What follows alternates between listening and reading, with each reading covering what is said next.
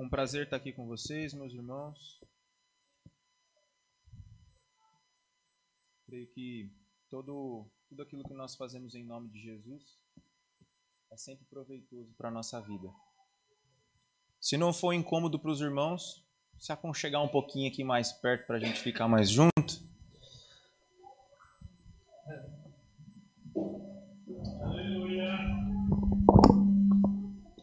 Amém? Eu queria que a gente pudesse refletir um pouco aqui em Apocalipse 5, pensando um pouco naquilo que, eu, que a gente poderia é, refletir um pouco, eu queria que a gente pudesse pensar sobre a vitória de Cristo.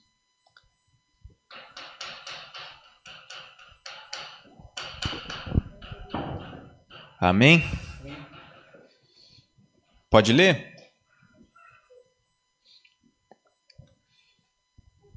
Vi na mão direita daquele que estava sentado no trono um livro, escrito por dentro e por fora, de todo selado com sete selos. Vi também um anjo forte que proclamava em grande voz: Quem é digno de abrir o selo, de abrir o livro e de lhe destacar os selos? Ora, nem no céu, nem sobre a terra, nem debaixo da terra ninguém podia abrir o livro, nem mesmo olhar para ele. E eu chorava muito, porque ninguém foi achado digno de abrir o livro, nem mesmo de olhar para ele. Todavia, um dos anciãos me disse: Não chores. Eis que o leão da tribo de Judá, a raiz de Davi, venceu para abrir, para abrir o livro e os seus sete selos. Então vi no meio do trono e dos quatro seres viventes e entre os anciãos, de pé, um cordeiro, como tendo sido morto. Ele tinha sete chifres, bem como sete olhos, que são os sete espíritos de que os sete espíritos de Deus enviados por toda a terra. Veio, pois, e tomou o livro da mão direita daquele que estava sentado no trono.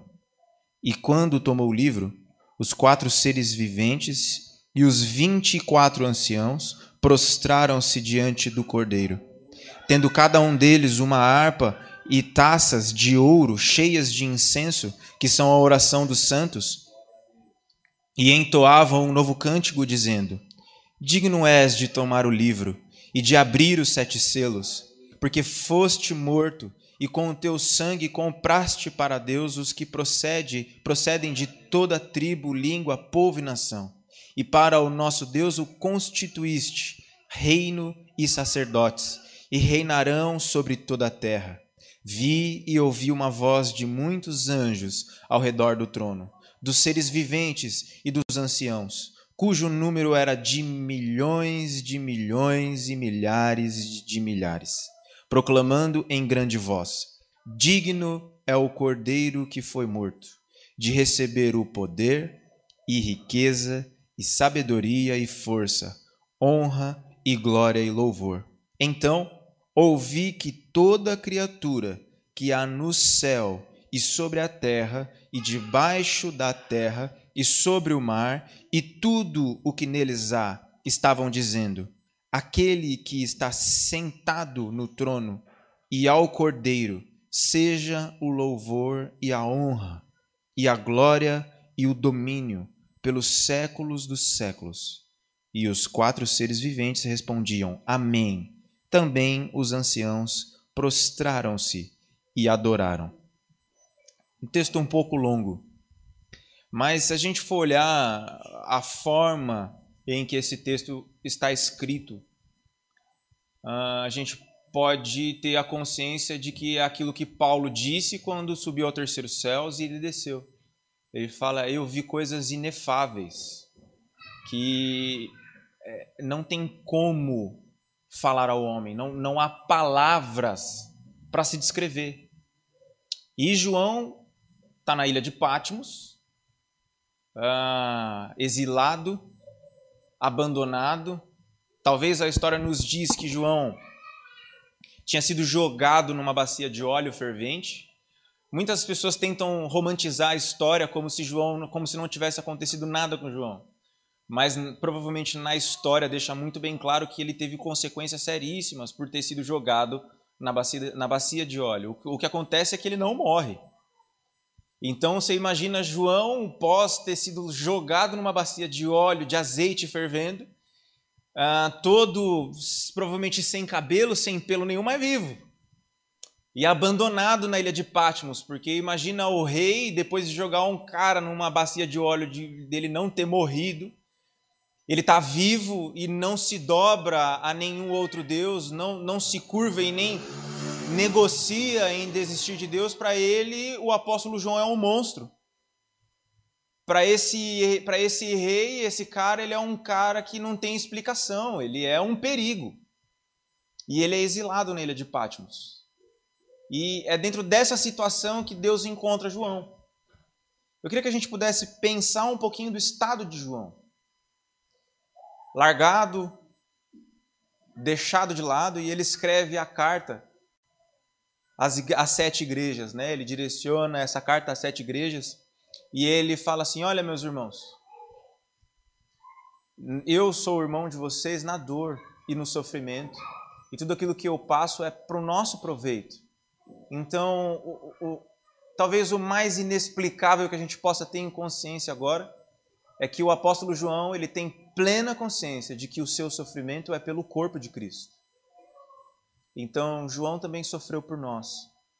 João sofreu para que Deus, através dos tempos, através da vida de João, daquilo que ele disse, ecoasse nos dando uma certeza de que o fim é certo. Jesus venceu. Então Jesus, João sofre e abandonado numa ilha, ele tem plena consciência de que ele está sofrendo pela mensagem do Evangelho.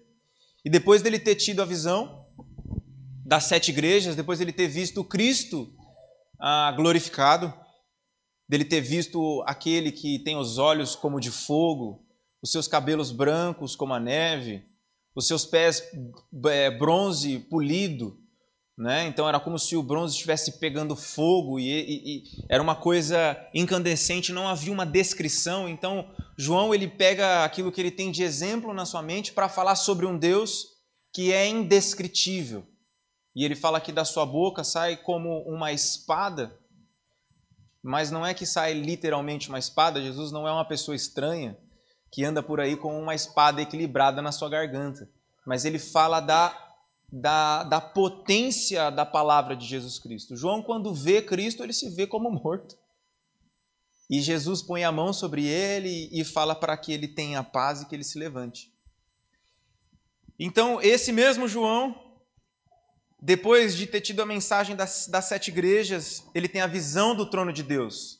Depois de Jesus falar as sete mensagens da igreja, ele vê no céu uma porta aberta e ele escuta uma voz que diz: sobe aqui, e tudo aquilo que você ver e ouvir, você anote, exatamente como você está vendo, e exatamente como você está ouvindo.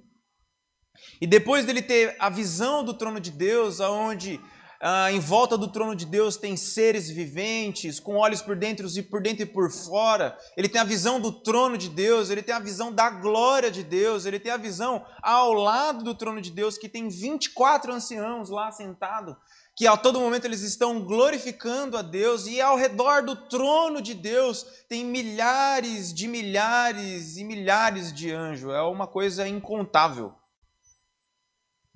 Aí no 5, quando se chega, ele vê que ao lado daquele que estava no trono há um livro escrito por dentro e por fora e selado. E talvez a nossa maior dificuldade é entender o que é esse livro. Esse livro, só para que a gente possa entender, é como se fosse a escritura de toda a criação. É como se fosse a planta de toda a criação, de toda a existência, de tudo aquilo que Deus criou. E que Deus não encontrar alguém digno de abrir os, o livro e os sete selos é, é uma coisa terrivelmente triste, porque a abertura do selo é a redenção de todas as coisas. Se não há, meus irmãos, alguém digno de abrir o livro e os sete selos, não há como todas as coisas serem redimidas. Então, quando João olha para o livro e ele vê que não há ninguém digno de abrir o livro e os sete selos, nem de olhar para o livro, ele chora. Ele chora porque se não há ninguém digno, não tem como as coisas melhorarem. O pecado ia continuar, as coisas continuariam. Tudo aquilo que nós vemos de ruim, aquilo que há de piorar futuramente, não haveria uma melhora. Então, para João, há uma crise porque ele está sofrendo por um Deus que futuramente tinha dito que ia vir, mas não há ninguém digno de liberar e de fazer com que todas as coisas fossem redimidas. A crise de João é que se não há ninguém digno de abrir o livro e os sete selos, quer dizer que tudo aquilo que aconteceu foi em vão. Não há como os irmãos que morreram em Cristo futuramente experimentar o descanso. Não há como futuramente haver, haver algum tipo de salvação para alguém que morreu em Jesus Cristo. E muito mais aqueles que, ao passado, como Abraão, Isaac, Jacó e todos os outros irmãos que morreram em Cristo Jesus no Antigo Testamento, eles ficariam esperando a volta de um Deus que prometeu que ia vir. Se não há ninguém que possa abrir o livro e os sete selos, não há como haver glorificação do corpo. Não há como haver salvação, irmãos. Então o choro de João é digno. É digno porque é como se não houvesse mais esperança. Imagina isso, aquele que acabou de ver o Cordeiro de Deus, ressurreto, glorificado, ele está em crise porque não tem ninguém disponível. A, a, Bíblia diz: não é que João viu, é que os anjos, Deus, as pessoas que estão ali estão olhando e não há ninguém digno nos céus e na terra. A crise de João é genuína porque os próprios seres que estão ali, esperando para que Deus cumpra a sua vontade e faça a tua justiça, não se encontra ninguém. E João chora porque não há ninguém digno. Mas aí, o ancião olha para João e fala: Não chores. Eis que o leão da tribo de Judá, a raiz de Davi, venceu para abrir os, o livro e os sete selos. Então, um ancião acalma João, consola João, não porque ele adivinhou, mas é porque enquanto João está chorando, o cordeiro, aquele que morreu e ressuscitou, está vindo na porta de entrada do, do trono de Deus. Enquanto João está chorando, o cordeiro está vindo. De um lado de uma mão, toda aquilo que é o domínio que Satanás tinha, porque alguém não tinha o vencido ainda e do outro toda a autoridade de Satanás. E a palavra diz que este cordeiro ele entra nos céus como um morto e ele vem arrastando isso e se aproximando do trono de Deus. Aleluia. Glória a Deus. E aí ele fala que quando ele levanta o rosto, o cordeiro já está no meio diante do trono de Deus. E ele não só está olhando para o livro, como ele toma o livro da mão de Deus e ele abre o livro e ele vai começar a soltar os sete selos, ou seja, aquele que morreu, que é Cristo Jesus, que é o próprio Deus, o único que é digno de abrir o livro e os sete selos, só foi digno porque ele morreu. Só foi digno não porque Jesus, ele viveu uma vida apenas santa, mas ele morreu da forma em que Deus planejou a sua morte. Jesus só foi digno de abrir o livro e os sete selos porque ele obedeceu a Deus. Ele só foi digno de abrir o livro e os sete selos porque Jesus, nele, se manifesta o plano da redenção de Deus. Ele só foi digno de abrir o livro e os sete selos porque só Cristo poderia vencer a morte. Ele foi digno de abrir o livro e os sete selos porque só Ele, só Ele foi o único que morreu sem pecado algum E o seu corpo não foi deixado na morte. O corpo de Cristo não experimentou a, a corrupção da morte. O corpo de Cristo não experimentou decomposição, mas da mesma forma em que morreu, antes, antes que aquilo que levava à decomposição do seu corpo, ele ressuscitou, porque Satanás, porque a morte não pôde reter o seu corpo. Nós estamos falando de alguém que o corpo não entrou em decomposição. A morte, meus irmãos, é uma violência contra o corpo. Deus não nos fez para morrer. Deus nos fez para a eternidade, mas por conta do pecado, algo que nós não poderíamos vencer. Nós vemos os nossos familiares, nós vemos as pessoas que as nossas esposas geraram futuramente morrer. E o seu corpo se, se desintegrar, o seu corpo desmanchar e não voltar da sepultura. Davi está na sepultura. Os patriarcas estão na sepultura. Paulo está na sepultura. Lucas, Pedro, Tiago, todos eles estão na sepultura. Só há um que é a primícia dos mortos. Ele é o primogênito dos mortos, porque o único corpo que não conheceu o pecado ele é o único digno. Então, quando Jesus, meus irmãos, toma o livro da mão direita de Deus, não é que Jesus é ousado, é porque ele conquistou isso pela sua morte. Então, quando Jesus toma o livro da mão de Deus, há uma festa no céu. Há uma festa no céu porque tem como agora Deus punir todo aquele que se levantou e, se, e, e achou que não haveria punição. É a forma em que Deus punirá os falsos profetas. É a forma em que Deus punirá Satanás e os seus anjos caídos. Inclusive, é a forma em que Deus punirá a própria morte. Então, o inferno não é o lugar da morte, reinar. O inferno é o lugar onde Deus reina. É onde Deus está punindo punirá a própria morte. O inferno não será um lugar onde Satanás governará. O inferno, até Satanás, será atormentado pelo Deus vivo. No inferno, Satanás, os seus anjos e todos aqueles que seguiram os seus caminhos serão punidos pelo leão da tribo de Judá. Aquele cordeiro que foi morto em silêncio, calado, ele virá em ira a palavra diz que ele sujará suas roupas com o sangue de todo aquele que, se, que resistiu a ele. A palavra diz que Jesus Cristo pisoteará todo aquele que se comportou como um rebelde e resistiu ao espírito da santidade.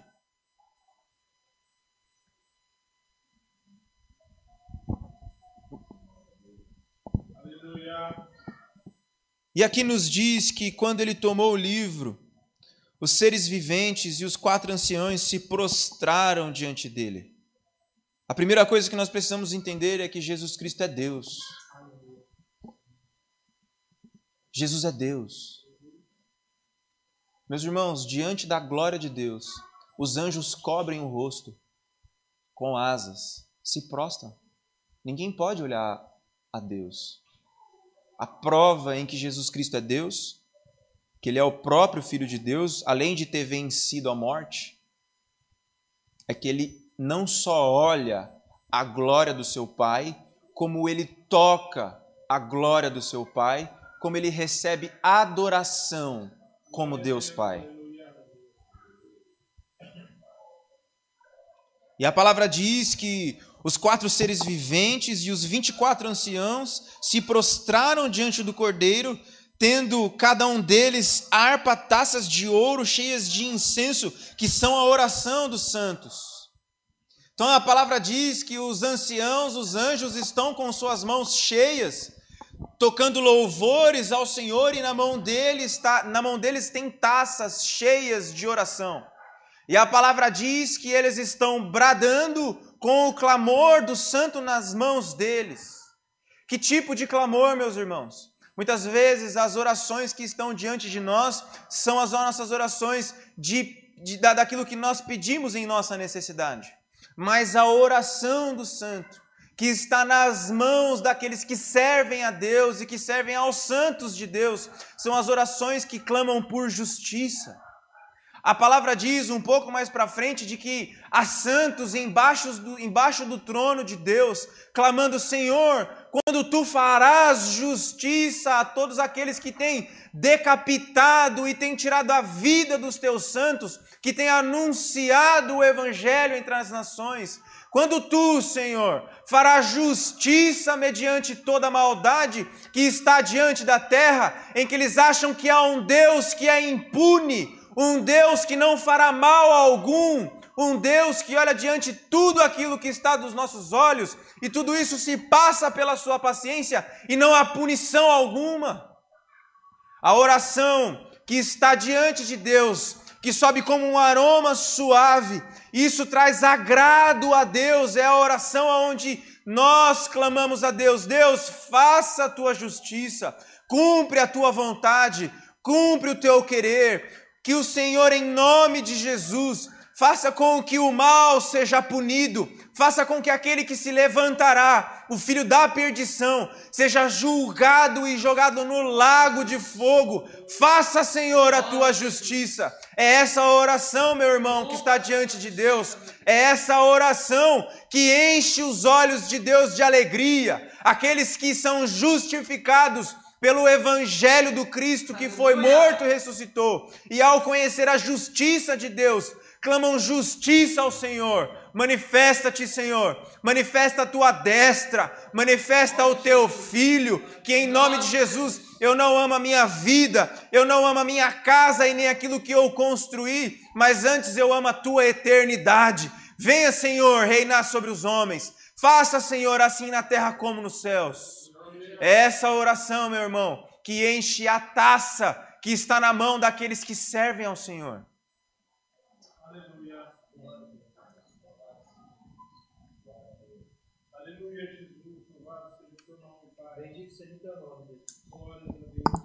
Deus não está interessado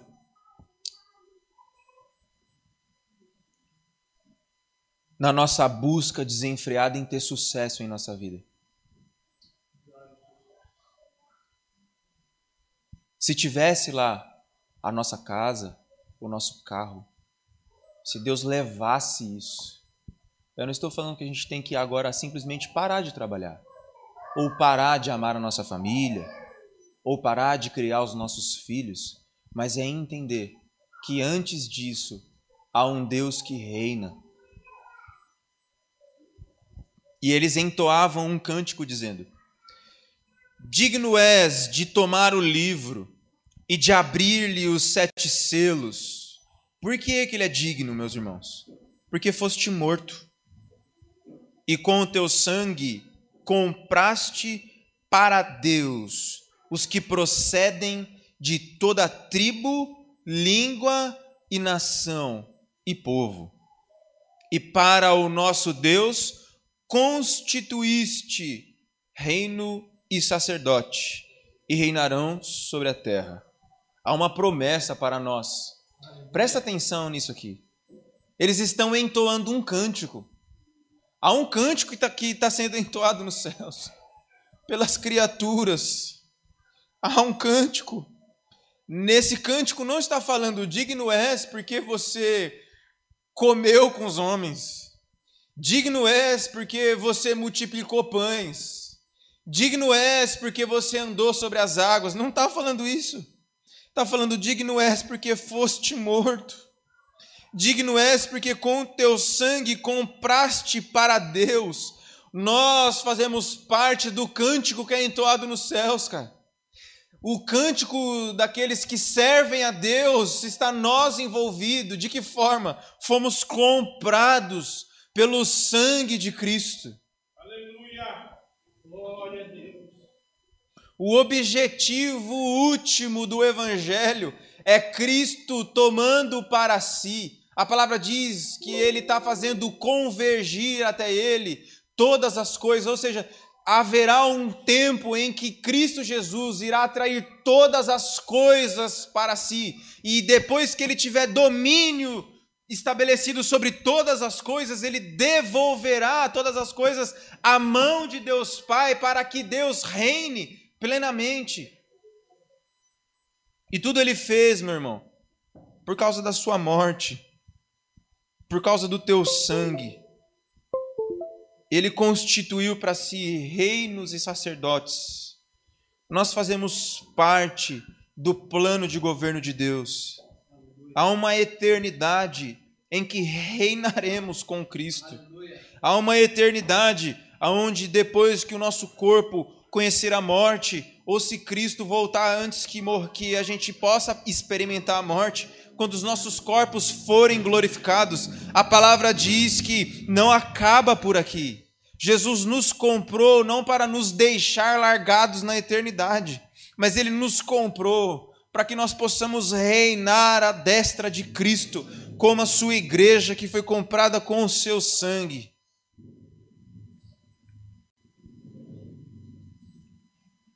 A boa notícia, meus irmãos, é que há uma nova criação para nós.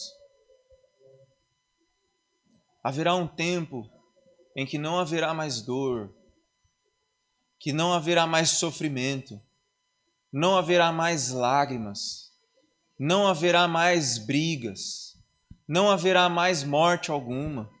Haverá um tempo em que tudo aquilo que entristece o coração de Deus, ou aquilo que habita em nós ainda, que nos afasta de Deus, em que acabará.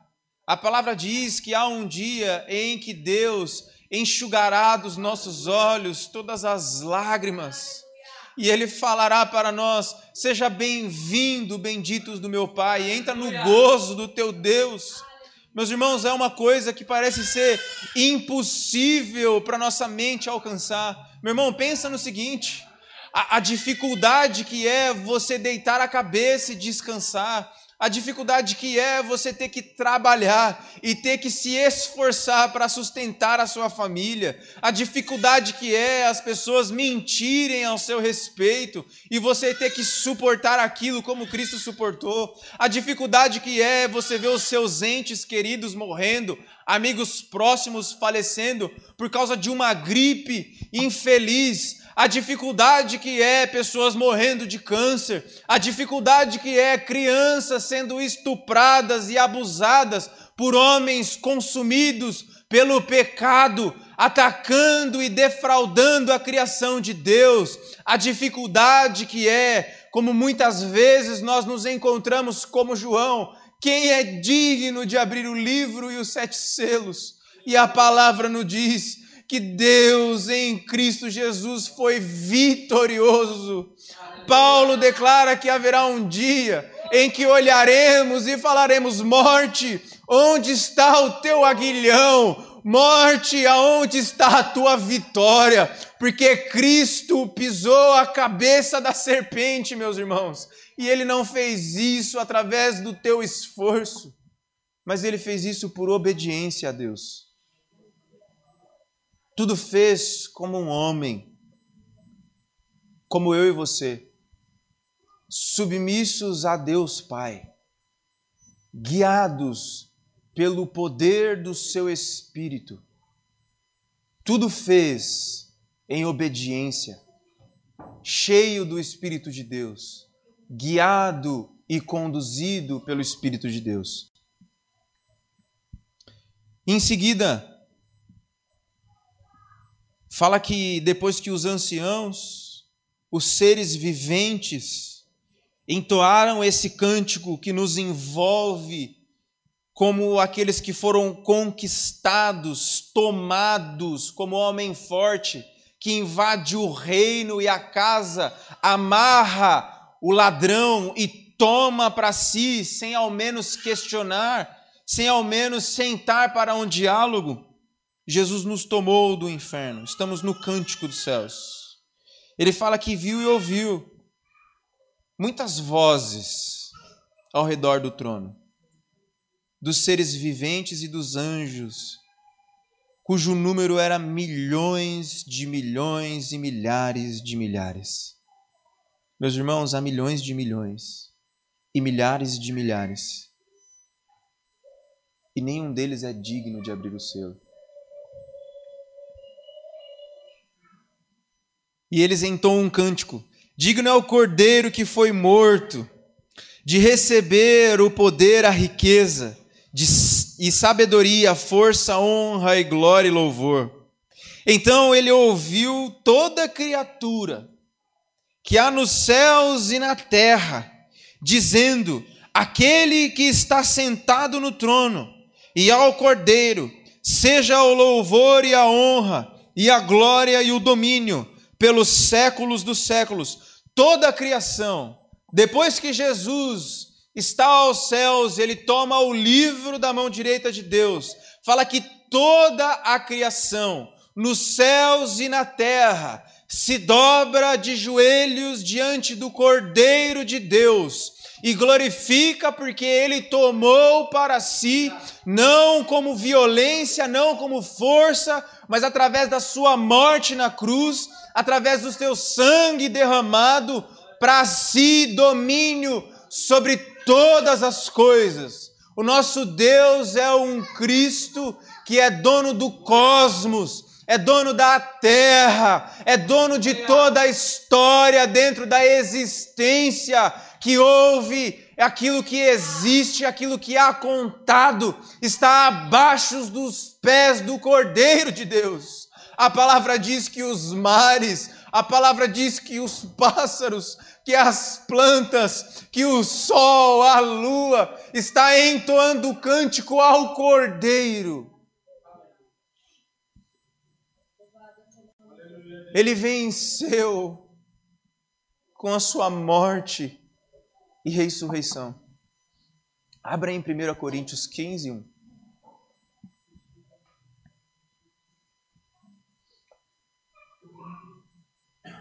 Até que horas, Flaviano? Que hora que é? Eu tô sem relógio.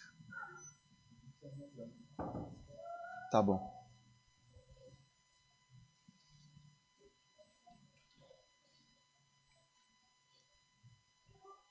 E eu quero mostrar como muitas vezes o Evangelho tem uma, um, uma visão tão banal na nossa vida. Como muitas vezes a gente trata o Evangelho como uma mensagem de porta de entrada. Cristo é o Evangelho encarnado. E nos céus, toda a criação, todos os seres se curvaram diante aquele que é a palavra de Deus. Paulo fala: Irmãos, venho lembrar-vos o Evangelho que vos anunciei, o qual recebestes e no qual ainda perseverais. Olha o 2. Por ele também sois salvos, se retiverdes a palavra tal como vô-la preguei, a menos que tenha escrito em vão.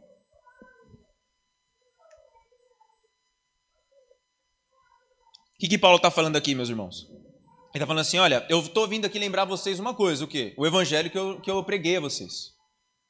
E vocês precisam reter, guardar, vocês precisam lembrar, vocês precisam praticar esse evangelho da forma em que eu disse a vocês. Do caso, vocês podem estar crendo em vão.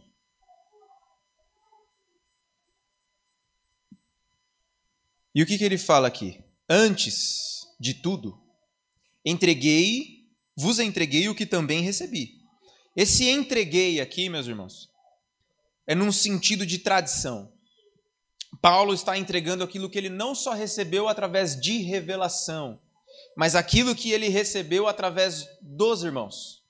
Então, assim, muitas vezes nós não valorizamos a história da igreja de Deus. Mas Paulo está falando de uma tradição que Deus formou através das suas testemunhas oculares, que são os seus apóstolos. Então, Paulo está falando que eles entregou o quê? Uma tradição. Que tradição? Uma mensagem. Qual mensagem? A mensagem pela qual nós somos salvos. Que mensagem é essa? Cristo, Jesus. E aí ele fala: qual que é a mensagem? Eu vos entreguei o que também recebi. que Cristo morreu pelos nossos pecados, segundo as Escrituras. Então ele está falando aqui, ó, Cristo não morreu pelos nossos pecados porque Pedro planejou. Cristo, ele não morreu pelos nossos pecados porque não tinha saída. Cristo não morreu pelos nossos pecados porque Pôncio Pilatos foi um homem tão mau que ele não se posicionou de uma forma que pudesse salvar o Cristo e aí ele, ele se viu preso de alguma forma, ao ponto em que ele foi surpreendido e quando foi ver estava na cruz. Não, ele está falando aqui, ó, Cristo morreu segundo as Escrituras. Então ele está falando de uma tradição que ele aprendeu através da leitura das Escrituras. Ele está falando que a morte de Cristo não é uma coisa que acontece na história de uma forma estranha, mas antes você consegue comprová-la dentro de Gênesis até o livro de Malaquias. Ele está falando que, segundo as Escrituras, diz que Moisés, Abraão, Isaac, Jacó estão falando, por mais que eles não pudessem ver em toda a plenitude, Isaías, Malaquias, Jeremias, todos os livros das Escrituras, de alguma forma, está falando de alguém. Está falando sobre um cordeiro que havia de morrer. Está falando sobre um Messias.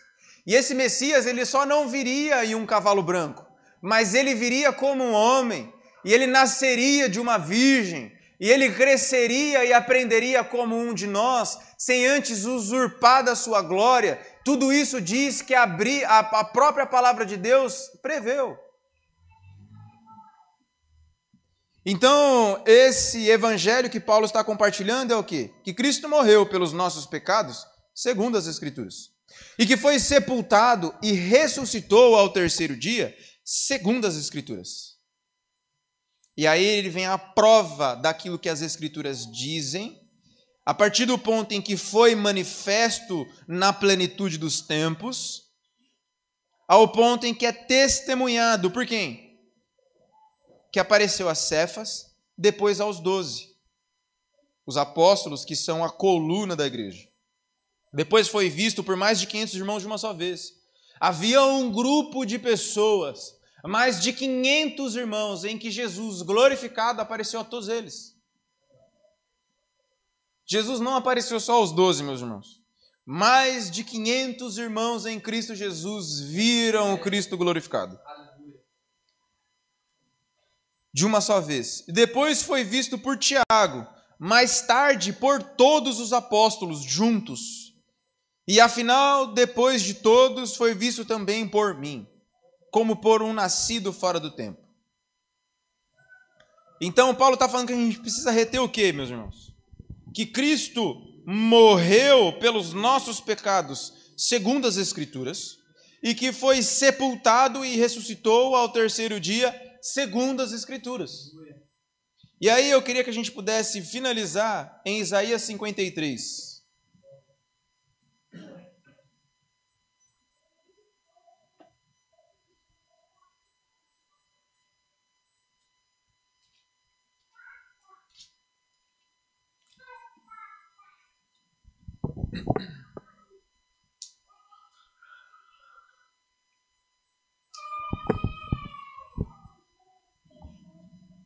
Antes eu vou ler Gênesis 1, vocês podem ficar por aí, Gênesis 3, para a gente entender um ponto importante.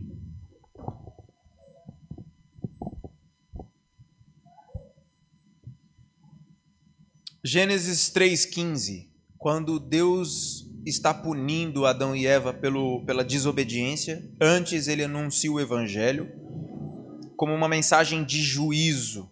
Então Deus ele anuncia o embrião do evangelho como juízo à serpente.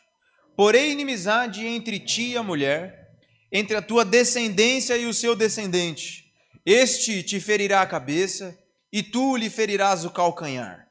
Quem que ele está falando aqui? Ele está falando que o descendente, ou seja, o descendente da mulher, ele ferirá a cabeça da serpente e esta serpente ferirá o seu calcanhar. Então Deus está falando que o descendente vai matar a serpente enquanto ela ferirá o calcanhar dela, dele. Então, seja, uma ferida mortal do descendente e uma ferida que não é mortal da serpente. Então aqui está predizendo a morte de Cristo na cruz.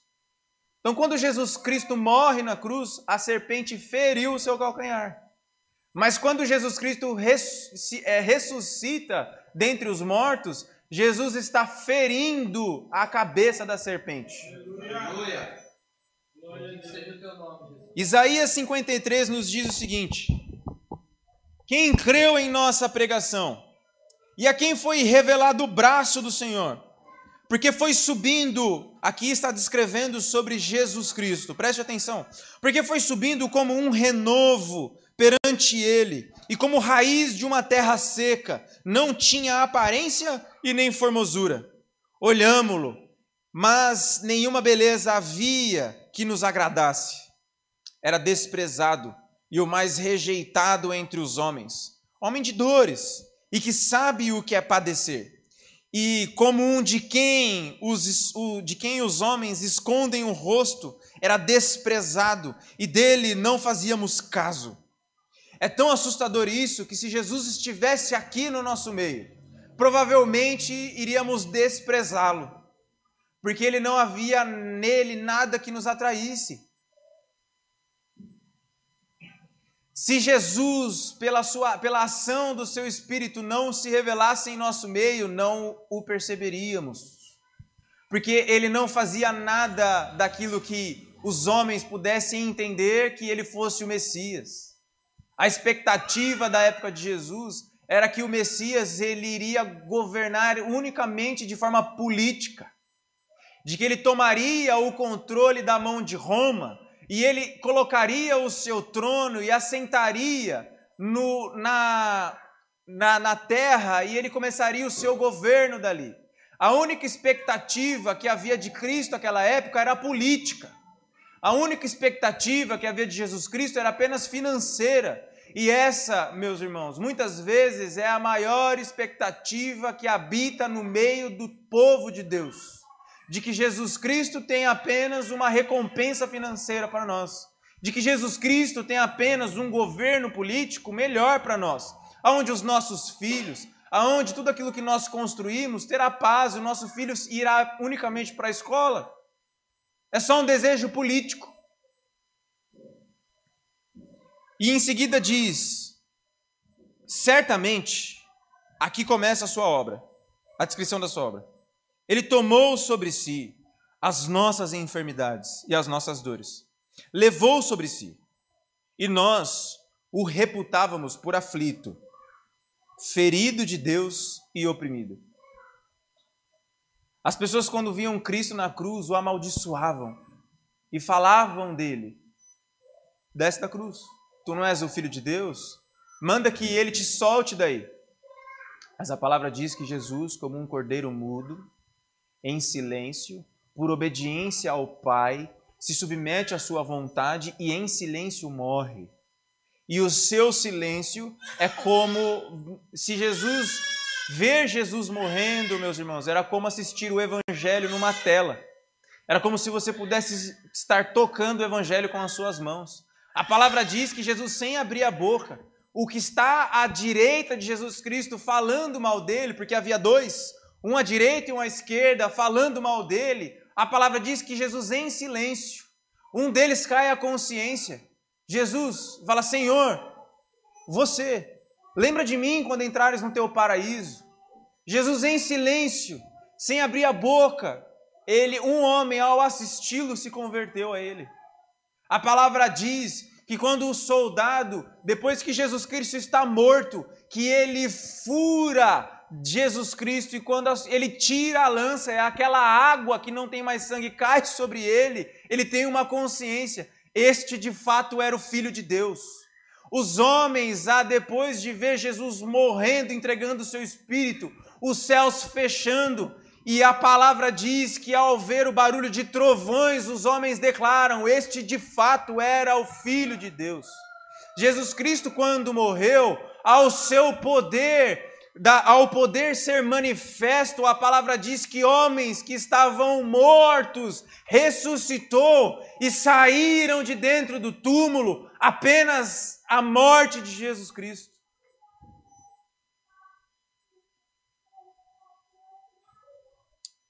no 5 descreve o que acontece.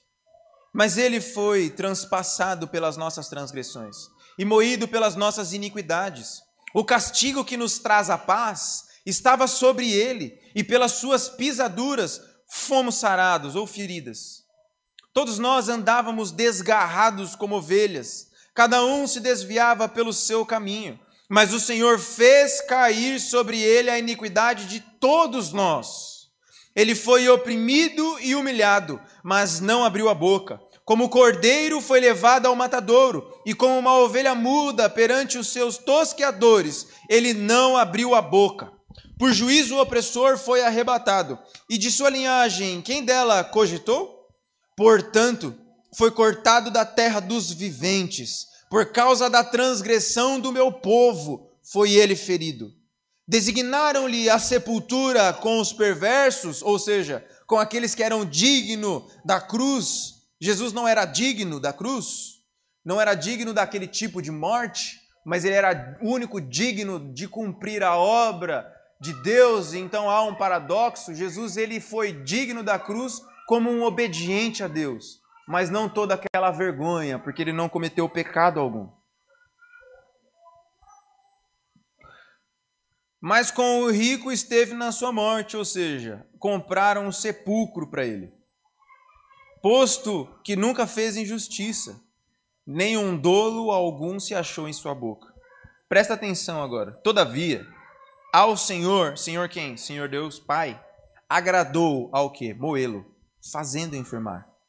Quando der ele a sua alma como oferta pelo pecado, verá a sua posteridade e prolongará os seus dias, e a vontade do Senhor prosperará nas suas mãos. Então está nos dizendo que Deus Pai, ele precisa punir o pecado. Ele precisa, ele tem que punir, ele não pode deixar o mal injusto. E a palavra diz que agradou ao pai ao que? A moer o filho a derramar sobre o filho toda a sua ira, a derramar sobre o filho, deixá-lo e abandoná-lo. Agradou a Deus, tamanho a sua necessidade de fazer justiça, aquilo que é mal, mas a palavra diz que agradou ao Senhor Moelo pelo propósito que havia em suas mãos. Porque a partir daquela morte, Deus em Cristo Jesus estaria levantando para si herdeiros.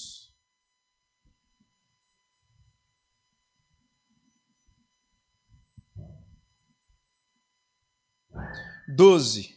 Por isso eu lhes darei muitos como a sua parte, e com os poderosos repartirá ele os despojos, porquanto derramou a sua alma na morte. Foi contado com os transgressor, com os transgressores. Contudo, levou sobre si o pecado de muitos, pelos transgressores intercedeu. Em Cristo, em sua última frase, diz: Pai, perdoa-lhes, porque eles não sabem o que fazem. Meus irmãos, isso é uma profecia 500 anos antes, 500 não, 700 anos antes de Cristo. Descreve aquilo que Cristo fez. A minha pergunta é, meus irmãos, até quando o evangelho será a parte mais baixa da igreja?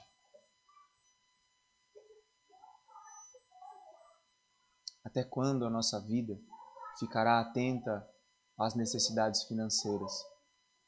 Até quando, dentro do nosso lar, os nossos filhos não conhecerão o Evangelho? Até quando, dentro de tudo aquilo que nós fazemos, estará vazio do Evangelho de Cristo?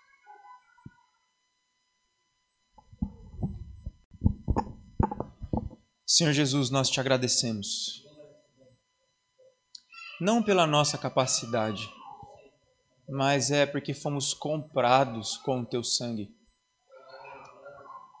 A tua palavra diz que o Senhor triunfou sobre os seus inimigos calado. E o Senhor expôs eles à vergonha, como um homem numa cruz, calado, sangrando, nu, está expondo os seus rivais à vergonha e está triunfando.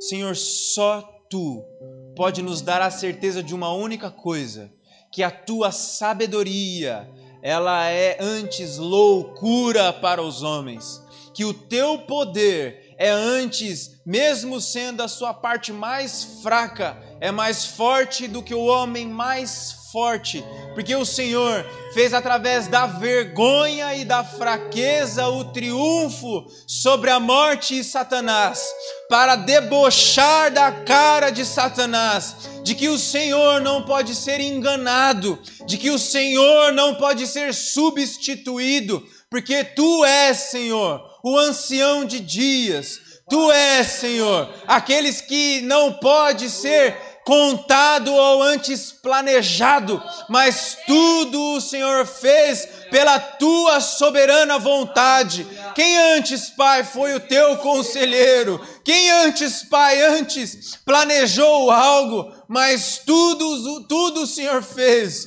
pela tua livre e espontânea vontade.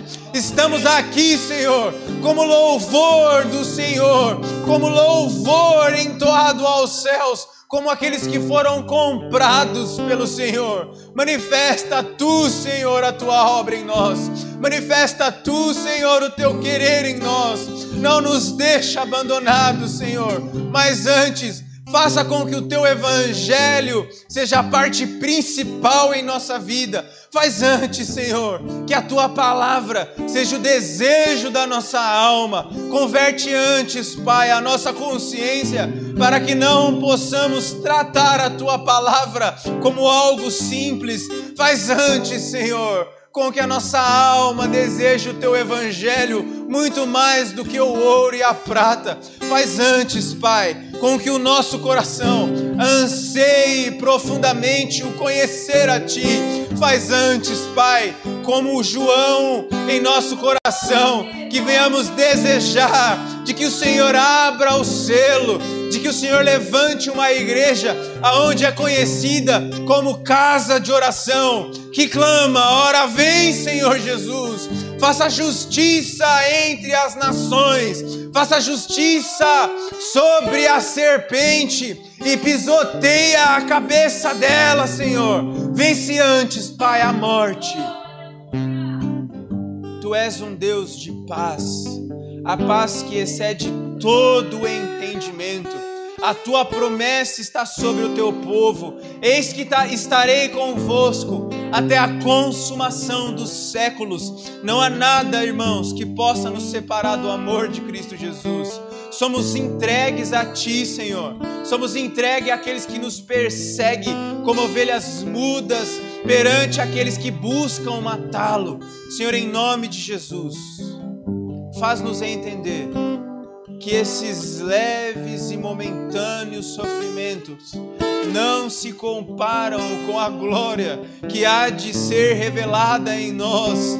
Nós seremos ressuscitados, assim como o Senhor ressuscitou, e a promessa é que haverá um corpo incorruptível, e nós repousaremos e viveremos uma eternidade ao teu lado, Pai. Faz com que nós possamos descansar nesta esperança, Pai.